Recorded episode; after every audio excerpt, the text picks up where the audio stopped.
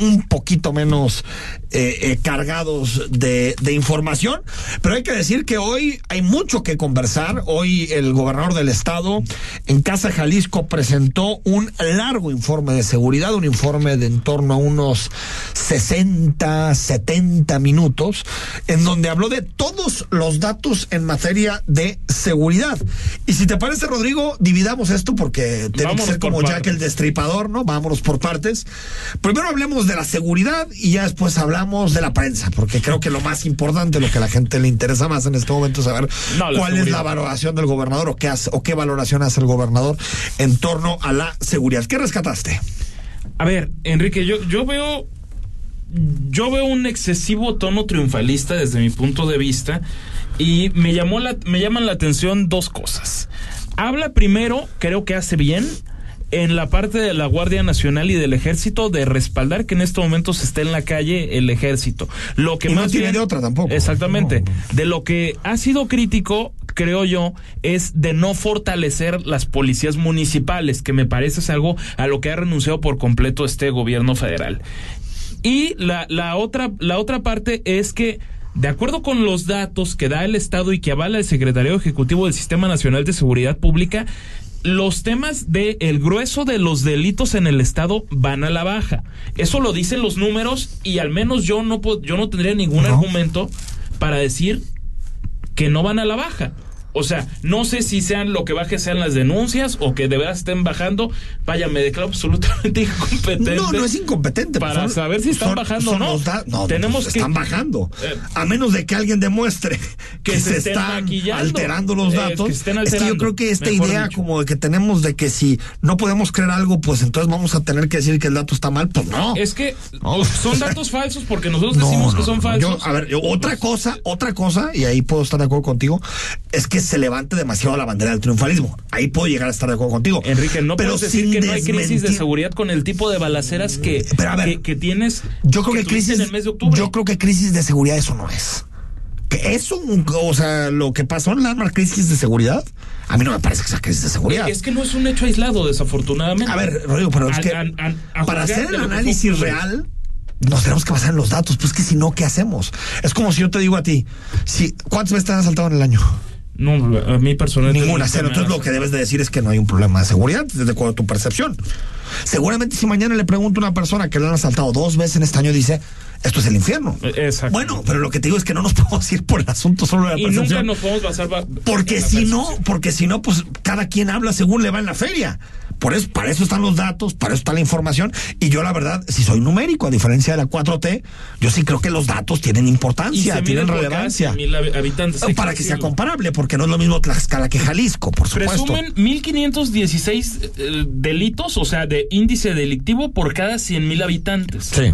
¿Esto de qué habla? Por índice delictivo nos estamos hablando del que Todos fue, los delitos. fue robado, Todos fue asaltado, le robaron el coche. Se llama, se llama incidencia conejero. delictiva. Incidencia delictiva son todos los delitos que se cometen en una, en una sociedad. Hay dos datos casi siempre, uno que tiene que ver con el Sistema Nacional de Seguridad Pública y otro que tiene que ver con el INEGI, que hace una encuesta de victimización que suelen ser datos distintos.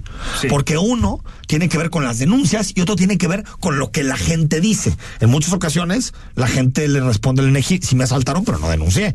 Por eso el de el INEGI es un poquito más alto Sí. que el del Sistema Nacional de Seguridad Pública, pero en los dos, el gobierno del Estado y, y Jalisco ha demostrado descensos en los dos indicadores. A lo que me refiero es, no hay que pelearnos con los datos, hay que pelearnos con los números.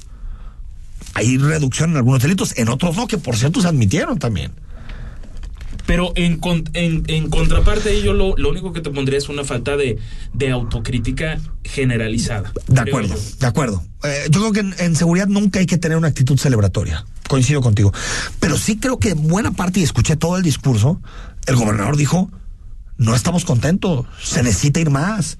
Eh, eh, el, el objetivo en Jalisco va mucho más. Es decir, otra cosa es que hay gente que espera que diga, saben que las cifras no importan y, y yo creo que eso no es mm, serio en términos reales. Sí, no, o sea, es que ¿qué argumento tienes para decir que no son serios? O sea, A ver, si ya después algún analista se mete a informar y dice, ¿saben qué? Los datos están alterados. Pues tendrá toda la veracidad del mundo. Pero mientras no se diga eso, me parece que los datos federales y los datos locales tienen que ser los que eh, eh, lleven nuestro análisis, porque si no, pues cada quien habla como le va en la feria. Ahora, primero escuchamos al gobernador hablando de precisamente el, ejército, ¿no? El, el respaldo del ejército mexicano. Nuestra postura en el terreno de la discusión política tiene que ver con la idea de fortalecer las policías locales y de transitar hacia un modelo que sea sostenible en el tiempo. Pero eso no puede confundirse con regatearle al ejército, a la marina y a la guardia su compromiso y su respaldo. A mi general. Y después se habló de la reducción en la incidencia delictiva al pasar, eh, digamos, de poco más de dos mil delitos por cada cien mil habitantes en 2018 a 1.516 por cada cien mil habitantes en este año 2022. Primer columna es 2018. Jalisco estaba por encima de la media nacional, con 2.006 delitos por cada 100.000 habitantes. Cuatro años después, Jalisco está ya por debajo de la media nacional en incidencia delictiva total, después de muchísimos años. Ahora ahí están los datos. Hay un indicador, Rodrigo, que nos que creo que quita todo este debate sobre las denuncias. Porque es cierto, ahí tiene razón, hay delitos que se denuncian menos que otros. Sí. Por ejemplo, si te roban el teléfono en la calle, es poco denunciado. Sí, es rarísimo. Poco denunciado porque en lo que vas a calle 14, en lo que le das lo denuncia. Lo... Hay un delito que sí es muy denunciado, roba autos. Porque sí. es para cobrar el seguro. Básicamente por eso, para que puedas cobrar el seguro, necesitas ir a hacer una denuncia. Ahí es muy difícil que haya una cifra negra que haya subregistro. Y ahí hay una reducción de 62% de 2018-2022, que no solamente es un asunto del gobierno de Jalisco, es un asunto también de los municipios, o sobre todo de los municipios. Sobre todo de los municipios. A, a, lo que, a lo que me refiero es que si tuvieras que, el, que los delitos, eh, eh, digamos, poco denunciados bajan, pero los delitos que tienes que denunciar forzosamente suben, entonces tú dirías, bueno, hay una baja tasa de denuncia. Tiene sentido. Pero si el delito más denunciado está bajando, es porque realmente hay menos incidencia. Y ahí hay un, hay un síntoma muy peculiar, la necesidad del gobierno federal de montarse a como de lugar en un logro que no les corresponde en lo más mínimo, ahora, que es el robo de autos, que es algo que el presidente ah, no, López. Obrador lo presume con una cotidianidad y como tú dices, depende de la prevención y de la sobre todo municipal, policías sobre todo. municipales. Y aquí hemos platicado con los alcaldes, con eh, los comisarios y creo que en ese sentido pues están dando resultados en esa materia. Eh, eh, ya veremos si esos resultados son sostenibles en el tiempo, también es cierto. Yo no me canso de recordar que si uno ve las cifras, porque hay que ver los números, eso es lo verdaderamente relevante. En el sexenio de Peña y en el sexenio de Aristóteles, que fueron, digamos, al mismo tiempo, sí, claro. nacional y estatal, también hubo una reducción sostenida en casi tres años de gobierno. Incluso en Jalisco, bastante relevante, como, similar a la de Alfaro. Y después se descompuso la se cosa. descompuso. Es decir, esto tiene que ser prolongado, sostenido en el tiempo y Ahora, dar resultados. Ahorita de que hablas del robo de vehículo, nada más, a mí, por ejemplo, nunca me ha tocado platicar, o bueno, solo he platicado con una persona que me dice, me robaron mi vehículo. Pero sí me ha tocado platicar con muchas otras personas que hablan de que le robaron la computadora de su vehículo. Que ojo con eso, porque. Y admitió se- una cosa el gobernador en el informe. Robo a personas, no a robo ¿eh? a personas, tiene un descenso con relación a 2018, pero tiene un aumento entre 2021 y 2022, que también se mostró en las gráficas. Y que también podría estar ligado a la pandemia de COVID-19. También puede estar ligado a la pandemia, que tal vez 2018, 2019 había menos gente afuera y por lo tanto se robó menos, pero 2020 y 2021 ya, 2021, perdón, y 2022 se normalizó. Exactamente, manera, porque ¿no? había menos gente afuera en 2020. En 2020 en particular, y por eso hubo un descenso del 18 al 20, digamos, ¿no? Pero lo que me refiero es que creo que, más allá del tono, que cada quien puede estar de acuerdo o no con el tono, pues que se hablen con los datos, hombre. Ah, sí. Que se No, hable por con los to- datos. por sobre Ahora, todas las cosas. Después de esto, hablemos un poco de la prensa, porque también se ha llevado la comidilla todo el día. Esto dijo el gobernador sobre la cobertura que hacen algunos medios del tema de la violencia. Cuando ustedes acaban de ver las cifras de Jalisco por debajo de la media nacional, vemos medios con un cinismo de este tamaño que son capaces de, torcer la información así, de publicar esta información. Eso no se vale. Eso es un ejercicio que también nos debería de hacer entender a todos y particularmente a las plumas pagadas con el dinero de la Universidad de Guadalajara, varios de ellos aquí metidos, que no se vale jugar con nuestro Estado, con noticias pues que sacan de no sé dónde Hijo, aquí hay mucho que hablar. Primero, eh, yo creo que, que mm, al menos yo personalmente, son mis colegas, mis compañeros, yo mi respeto para, para quienes trabajan en los medios de la Universidad de Guadalajara. Podré estar de acuerdo o no, yo soy uno, yo estoy en las mesas de la Universidad de Guadalajara y siempre he podido opinar con libertad, ¿no? Eh, pero creo que eh, muchos de ellos tienen una gran trayectoria y, y creo que el gobernador más que meterse con estas plumas, pues si ahí están sus datos, que deje sus datos sobre la mesa y que la ciudadanía juzgue. Me, me parece que esta parte de la prensa sobra. No, so- Sobra. Totalmente. Sobra. Tenía, Porque creo que el informe a ver, pero la fue muy bueno. con alevosía. O sea, se ve que traía genuinas no, ganas no de sé si fue, lo tenía. Yo creo que sí las Yo creo que el gobernador ganas de confrontación nunca se le han quitado desde, Bueno, desde la preparatoria. Pero lo- a lo que me refiero es que, que creo que eran 50 minutos de informe donde se habla de cifras, datos, tal, tal, tal. Otra cosa, y esta es una opinión personal, yo creo que a veces las filias y las fobias en el periodismo ganan. Ah, pues sí, claro. Eso sí lo creo. Y que a veces ciertas personas prefieren no ver los datos para no tener que darle razón al gobierno en algunos temas. Y eso me parece que no está bien. De la misma manera en que cuando sale un dato aquí de López Obrador decimos, este está bien, este está mal, yo creo que si el dato está bien, se tiene que decir que Sí, está pero no tienes por qué irte tampoco contra propietarios de medios de No, comunicación. no. Los puedes Criticar si su información. A ver, al final, En el corto, cara Si un cara, medio- diciéndole yo no estoy de acuerdo por esto, esto y esto. si un medio negociar. publica una información, el gobierno desmiente y se acabó. No, se acabó. Yo coincido en que viendo las cifras y viendo los datos, Jalisco no es más inseguro hoy que en 2018. Viendo las cifras y viendo los datos. Bien, eso coincido. Pero no creo que los responsables de lo que está sucediendo con la violencia sean los que escriben sobre la violencia. No, ni, Eso no ni creo nada que tengan ese poder como para hablar de una No. desestabilización No, de- del. Estado. A ver, Coincido creo que, que salía sobrando.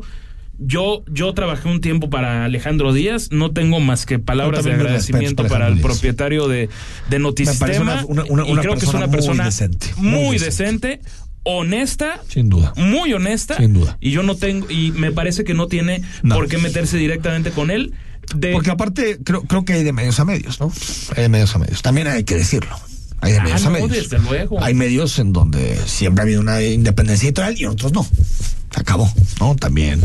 Tampoco nos hagamos trampas en solitario, No, como se dice, ¿no? no. Pero creo que después de dar su informe, con los datos que abonan a su hipótesis y que abonan a su narrativa, creo que se podía acabar ahí el informe y se acabó. ¿No? Se acabó.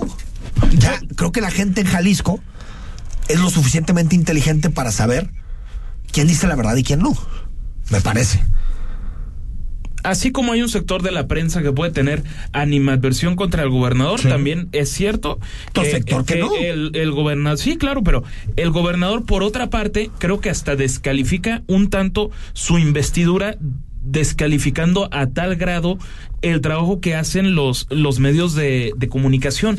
¿Para qué entrar en, entrar en eso? Es que si nos fuéramos a, a eso, cuando vimos a otros mandatarios? Bueno, inclusive el propio Enrique Peña Nieto, como presidente de la República, que creo que claro que presionó a medios hasta decir basta. Pero Todos lo cuando, todos lo hacen. Pero cuando lo veías en el público descalificando lo que se decía en la prensa de él, y mira que lo traían en jaque. Frito, En frito. jaque. Lo traían frito. Frito. Porque ahora lo que se quiere vender es la narrativa de No, que no todos es esos cierto. medios No, callaron no, en no, tiempos no, de, no, no. de- en Yo lo único que recuerdo no. así fue, fue cuando Emilio se puso aquella jarra que, que terminó con el o no, mi cardenal, ¿no? Eh, que se vayan a, eh, eh, que esa fue ah, para la prensa también. ¿Recuerda? Ah, Sobre sí, todo- desde claro, luego. Sobre todo para público, ¿no? Eh, pues, claro. Que en ese momento había sido muy crítico de las donaciones que estaban haciendo, cosa que aparte- Al Banco de Alimentos, ¿no? al santuario, al santuario de los mártires. Ah, sí es cierto, fue el santuario de los pero, Mártires de Cristo. pero, a ver, yo la verdad creo que eh, la prensa, algunos mejor, otros peor, pero hacen su chamba. Cada quien hace su chamba. Algunos estarán de acuerdo y otros no, pero es parte de la democracia, Rodrigo. Es parte. Pero aquí yo no veo ningún medio, digamos, local que esté instalado en la mentira, como si está otro periódico de la prensa nacional que hoy se superó. Otra cosa es que tengan sus filias, sus cada quien.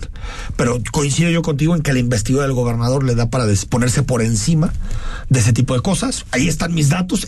Y te digo, la gente ratificó al Faro en 2021. O sea, tú dirías, bueno, es que la gente está enojadísima, como dicen algunos tuiteros, que la gente no soporta al Faro. porque ganó MC la elección en Jalisco.